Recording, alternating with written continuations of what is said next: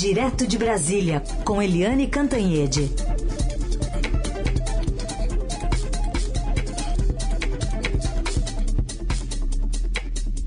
Eliane, bom dia, feliz 2022. Bom dia, Carolina Ercolim, bem-vinda de volta, Obrigada. renovada, forças, Ah, é? boas energias para 2022. É isso aí. Bom, Eliane, vamos falar então sobre essa decisão que está ali para ser tomada, pelo menos uma divulgação hoje pelo Ministério da Saúde das normas para vacinação das nossas crianças com aquele imunizante da Pfizer, que já foi autorizado para a Anvisa há 20 dias. Pois é, né, Carol? É, demorou 20 dias. Eu fico imaginando é, se e quantas crianças morreram nesses 20 dias sem o direito de tomar as vacinas. 20 dias, 20 longos dias para anunciar essa decisão, dar o cronograma, etc. Ontem teve a tal da audiência pública, que foi um fiasco, né? Um tiro na água, porque ninguém assistiu aquilo, ninguém deu a menor bola e a Anvisa sequer apareceu porque a Anvisa disse o seguinte, seria chover no molhado, porque tudo que a Anvisa já tinha que argumentar, já tinha argumentado tecnicamente três semanas antes. Portanto, a Anvisa nem apareceu, ninguém deu bola para a audiência pública, não adiantou nada. Mas vamos ver hoje qual é o cronograma. Quantas vacinas estão realmente chegando? Quando estão chegando? Quando vão ser distribuídas para os estados? Qual é a, a ordem de vacinação dessas crianças de 4 a 11 anos, né? Porque são em torno de 20 milhões de crianças. As escolas vão reabrir já em fevereiro. É preciso correr contra o tempo para que as crianças já estejam protegidas na hora de ir para a escola, para que elas não adoeçam, não levem a doença é, para os professores, para os funcionários das escolas.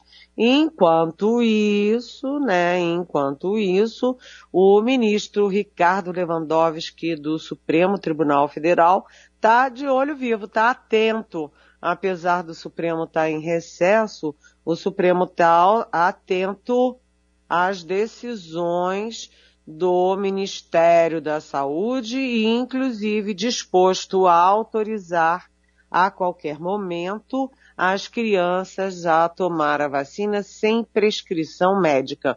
Pelo óbvio, porque criança de classe média, criança rica, tem seu é, pediatra, né, particular. A mãe dá uma ligadinha, pega a receita e vai vacinar. E a criança pobre?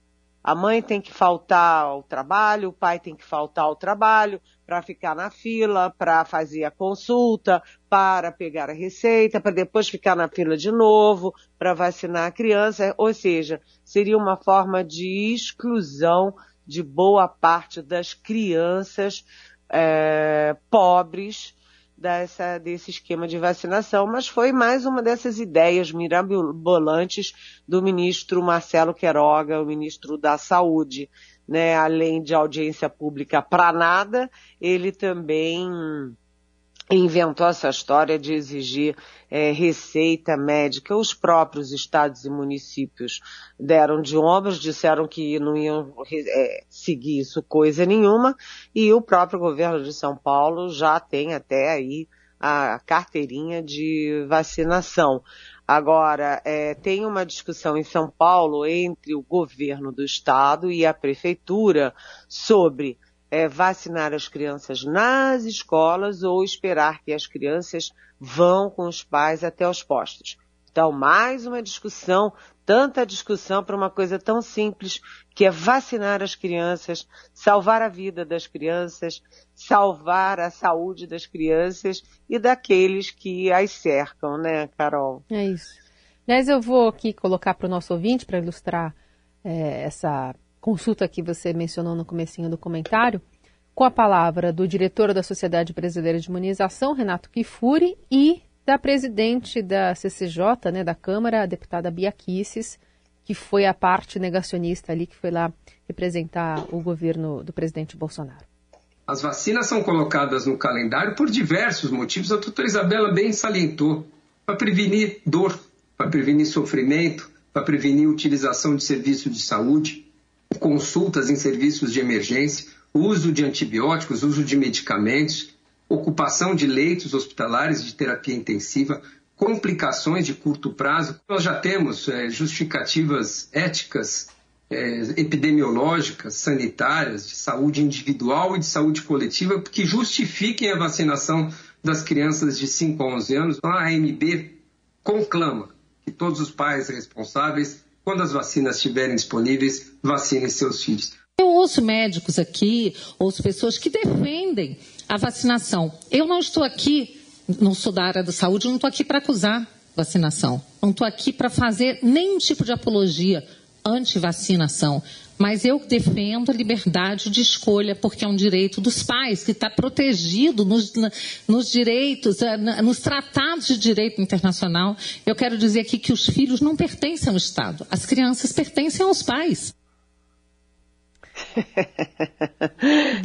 é, nós, nós temos uma, é, uma presidente da Comissão de Constituição e Justiça da Câmara muito peculiar, né? Essa moça é muito curiosa, tanto que quando ela foi indicada para a CCJ foi um auê, né? Todo mundo, mas como essa moça vai parar na, na CCJ, né? É, não, as crianças pertencem aos pais. Os pais podem fazer o que quiser com as crianças. Pode torturar, pode bater, pode tirar da escola, pode é, botar debaixo da cama, pode fazer o que quiser e pode hum. não vacinar. Quer dizer, é, é uma, é uma é, estrutura mental que a gente não consegue acompanhar, né, Carol? É. Porque, na verdade, é o seguinte, o direito das crianças é o direito à vida, o direito à saúde e o direito de não é, é, contaminar a coletividade. Esse é o problema é, maior. Esse, essa é a responsabilidade do Estado brasileiro, garantir a saúde das crianças e das pessoas que as cercam. Né? A Bia Kicis não consegue entender o conceito de liberdade, o conceito do direito coletivo é, que se sobrepõe ao direito individual. Portanto, vamos deixar a Bia Kicis para lá, né? Ela é que se entenda com a história, com a consciência dela, e vamos nos focar na MB, né? Porque foi muito bonita, muito precisa, muito clara, muito didática a fala do médico, que esse sim entende do riscado e esse sim precisa ser ouvido. A vacinação é um direito do cidadão, das crianças, das famílias e é um dever do Estado brasileiro. Nes, tem perguntas dos nossos ouvintes que, que querem saber mais né, sobre essa, essa posição do governo. Por exemplo, a Sara, ela tem a dúvida de quando os pais ou responsável por alguma criança que são adeptos à não vacinação e esta criança vem a, a cometer a Covid e falecer, esses responsáveis são passíveis de prisão por assassinato, por exemplo, já que a, né, a presidente da CCJ disse aí que é, pertencem né, aos filhos, aos pais, enfim, mas é, acho que cabe sanção do Ministério Público, alguma coisa assim, em relação à não vacinação, mas Claro que não dá para jogar essa responsabilidade sobre os pais. Ou dá, Eliane? Oi, Sara. Bom dia. A sua pergunta, ela é importante porque ela embute o que todos nós sentimos. O pai que não levar os seus filhos para vacinar, vacinar, ele se torna automaticamente responsável e culpado pelo que vier a acontecer com as crianças não vacinadas. Então, embute essa responsabilização. Agora, do ponto de vista legal, criminal, não sei te responder, porque a gente não tem ainda nenhum precedente. A gente não sabe como o Ministério Público e a Justiça se comportariam, mas eu lembro que já houve decisões anteriores da Justiça de pais que, por causa da sua religião, é, queriam evitar tal tipo de medicamento ou tal tipo de cirurgia nas crianças e a justiça determinou que fossem sim é, é, é que houvesse esses procedimentos para salvar as crianças. Uhum. Portanto, eu tenho a impressão que não há ainda o precedente, mas assim que o Ministério Público e a Justiça entrarem em ação, vão decidir isso. Os pais não têm direito de matar as suas crianças, né? Eles têm direito de cuidar delas, assim como o Estado eh, brasileiro tem a responsabilidade e o dever de proteger as nossas crianças. Eliane, o presidente Bolsonaro divulgou agora há pouco nas redes sociais uma imagem informando que ele recebeu uma alta hospitalar hoje de manhã, após dois dias internado ali aqui na capital paulista, no Hospital Vila Nova Star por conta daquela obstrução no intestino. E, bom, ainda não, não, temos detalhes, né, se ele, enfim, vai direto para Brasília, enfim, como é que vai ser esse trâmite, mas de qualquer forma é uma, uma sinalização importante em relação à saúde do presidente da República, que movimentou bastante esses últimos dias, né, o noticiário. Sim, sim. É, o presidente deveria ter voltado a Brasília ontem, né, direto das segundas, das segundas férias, ele teve férias no Natal, no Guarujá, depois teve férias no, no Ano Novo lá no, em Santa Catarina e inclusive foi muito é, questionado e muito criticado porque ele aparecia no jet ski, é, no Hot Wheels, na, na, na lá, na, enfim, passeando, passeando, barará, enquanto a, a Bahia estava debaixo d'água com milhares de famílias na Rua da Amargura perdendo tudo mas o presidente teve que antecipar a saída de Santa Catarina na madrugada de domingo para segunda e ficou dois dias internado por obstrução intestinal. Aquelas coisas de Natal, Ano Novo que a gente exagera, né? Come muito, come fora de hora, come coisa gordurosa e ele teve a facada de 2018, portanto, é, tem que ter cuidado. Então, é, o médico dele que é o doutor Antônio Luiz Macedo, estava nas Bahamas, lá na, na, nas Bahamas, uma praia linda, maravilhosa, teve que voltar, foi chamado pelo, pela presidência para cuidar do presidente e, e descartou a ideia de cirurgia. O tratamento é, enfim, dieta, uhum. restrições alimentares, que aliás não são agora, são permanentes né? E o presidente deve ter alta e deve voltar para Brasília ainda hoje. Ele tirou foto é, hoje com quatro médicos, anunciando a própria alta. Agora a gente deve aguardar a informação oficial da equipe médica e os horários da chegada do presidente. Todo mundo torcendo, evidentemente, para o presidente da República é, estar se sentindo melhor, é, superar mais esse esse, esse problema aí, essa sequela da facada de 2018, Carolina. Facada que rende ainda desdobramentos, né? Essa internação do presidente acabou motivando essa, esse olhar de novo para esse, esse incidente de 2018. Agora com a Polícia Federal anunciando um nome de um delegado para rever as investigações, né? Olha, é interessante isso, por quê? porque na época das investigações, é, eu inclusive conversei mais de uma vez com o diretor-geral da Polícia Federal, que era o delegado, super delegado, super top, delegado muito respeitado, é, Maurício Valeixo. E o doutor Valeixo me dizia, olha, todas as providências foram tomadas nessas investigações. Os melhores quadros fizeram as investigações, as investigações foram detalhadas sobre a facada, foram repetidas, todos os é, todos os atos, todos os circuitos do Adélio Bispo de Oliveira, que foi o criminoso que deu a facada, foram refeitos. Eles fizeram um, uma imagina, era o presidente da República. A Polícia Federal foi super criteriosa nessa investigação, mas o presidente Jair Bolsonaro nunca acreditou no resultado de que o Adélio Bispo de Oliveira tem problemas mentais e agiu sozinho. Ele planejou sozinho, fez sozinho, não tinha nenhuma motivação política e não tinha ninguém por trás dele. O presidente nunca acreditou nisso, né? Os, os é, generais que estão em torno dele também não acreditaram e não descansaram enquanto não reabriram as uh, investigações. Uma questão chave é que em 2018 é, a, tinham mandado, né, a justiça tinha autorizado a quebra de sigilo e a busca e apreensão, inclusive, do, é, do, do advogado do Adélio Bispo, que é o, o Zanoni Manuel Oliveira. Ele é o advogado do Adélio Bispo, e aí a, enfim, a justiça queria saber quem é que financiou, quem é que pagou ele, é, quais são os contatos dele. Mas a OAB entrou com recurso, impediu essa quebra de sigilo e agora é, vai ser retomado. Então são duas providências para retomar um inquérito que já estava fechado e concluído. Uma providência é que o novo delegado, que vai rever tudo o que os colegas fizeram, é o Martim Botaro Purter, que é, é, tem 43 anos, tem 17 anos na Polícia Federal. Ele vai rever tudo o que os colegas fizeram, fazer uma espécie de pente fino nas investigações.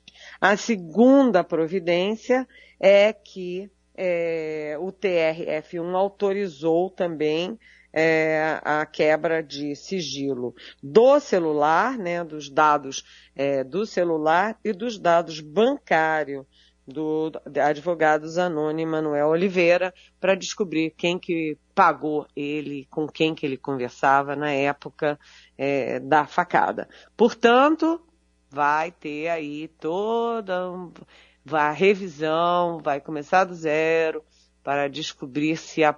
Na verdade, quem está sendo investigado é a Polícia Federal, né, Carol? A Polícia Federal está investigando a Polícia Federal para saber se fez tudo direitinho é. ou não. De preventivamente, o, Marcelo, o Maurício Valeixo já foi punido porque ele foi afastado e, aliás, foi o pivô da queda do juiz Sérgio Moro do Ministério da Justiça. É. Ô Eliane, tem pergunta aqui dos nossos ouvintes. Queria puxar a do Chico, perguntando sobre o estado de saúde do presidente, querendo saber se no hospital Bolsonaro é menos danoso ao Brasil e quanto custa a internação e transporte da comitiva toda para São Paulo. Olha, é, Chico, não sei te responder quanto custa. Né? Teria que ver isso. Teria que ver quanto ficou a volta do médico lá das Bahamas é, teria que ver, enfim, quantos, é, quanto fica tudo isso, né? O avião que foi mandado para levá-lo, levar o presidente até São Paulo, levar o helicóptero também que levou o presidente até o avião, mas enfim, é, eu acho que é, ninguém está focando muito nisso, Chico, porque, enfim, afinal das contas, é o presidente da República, o Estado brasileiro tem que é, providenciar a saúde, o atendimento é, a, rapidamente do presidente da República. Agora, se o presidente da República faz menos mal ao país internado, aí é uma conclusão sua, Chico. Tem muita gente que concorda com você, mas eu vou ficar aqui só é, ouvindo a sua manifestação e dizendo que muita gente concorda com você. Eu vou ficar em cima do muro nessa, tá, Chico? Eliane, o Marcos Muniz de Jandira, aqui de São Paulo, quer saber por onde anda o vice Hamilton Mourão. Oi, Marcos. É, Bem-vindo, bom dia. O vice-presidente, é, general Hamilton Mourão, estava de férias em Aratu, lá na Bahia, é, inclusive durante todas aquelas enchentes, inundações e aquela calamidade toda. Mas ele não se envolveu naquilo porque é, ele ficou numa situação difícil, né? Se o presidente da República está lá, andando de jet ski, naquele é, mar paradisíaco de Santa Catarina, se o Hamilton Mourão fosse aparecer nas enchentes, fosse tomar alguma decisão, anunciar alguma coisa, ficaria um, um claro contraste e até um, um tom de recriminação à atitude do presidente. Além disso, o vice não tem poder para nada, para liberar dinheiro, para fazer reunião ministerial, para tomar decisões. Então ele ficou bem quietinho lá, mas ele já voltou a Brasília, viu, Marcos? O Hamilton Mourão voltou ontem a Brasília, estava sem agenda, mas ele retomou as, as atividades e possivelmente hoje ele já está a postos no gabinete da vice-presidência, que é ali coladinho com o Palácio do Planalto. É assim, olha, tem o Palácio do Planalto, que é aquele que todo mundo conhece, né? É muito bonito, eu acho muito bonito o Palácio do Planalto, com a rampa, né? E aí tem um, um, uma espécie de túnel, tem uma passagem para a vice-presidência. Você vai de um para o outro ali por dentro, né? Tem que mostrar o crachá, tem que passar pela roleta tanto na saída do Palácio do Planalto quanto na chegada da vice-presidência, é três minutos andando de um para o outro. Mas o vice-presidente e o presidente não se falam há muito tempo. Né? Eles têm mais do que esses três minutos de separação, eles têm muitas discordâncias e o presidente Jair Bolsonaro é, tem uma certa ciumeira do vice-presidente, que é um homem mais estudado, é um homem mais, vamos dizer, firme nas, nas posições dele e que tem dado entrevistas sucessivas é, quando ele entra e sai da vice-presidência. Então a relação entre os dois é ruim. O presidente, o vice-presidente Hamilton Mourão preferiu ficar quieto durante as férias lá em Aratu. Muito bem, Eliane Cantanhê de volta amanhã para conversar conosco. Reforço que essa conversa fica disponível em podcast para você, se quiser ouvir em outro momento. Também, é, enfim, passar para os seus colegas o link, enfim, fica lá é, no, no, no, na, na, coluna né, de, de, de, streaming do Estadão. Tem lá a Eliane Cantanhede e você pode sempre mandar sua mensagem para cá pelo 994811777 ou a hashtag Pergunte para Eliane nas redes sociais. Obrigada, Eliane. Voltamos a nos falar amanhã. Beijão, até amanhã.